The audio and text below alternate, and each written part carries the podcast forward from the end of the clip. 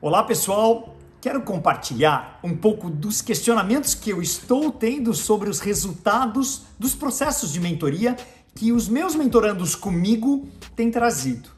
O que é mágico desse processo é que de uma sessão para outra, a tarefa ou as tarefas vão ficando, elas vão sendo analisadas pelo mentorado, elas vão sendo discutidas muitas vezes internamente no seu contexto profissional, com o time, com o profissional da sua organização e a estratégia do plano de ação é colocado em prática.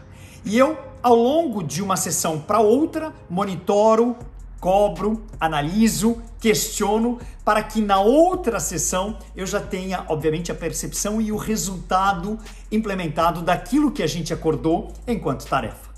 Valeu, pessoal!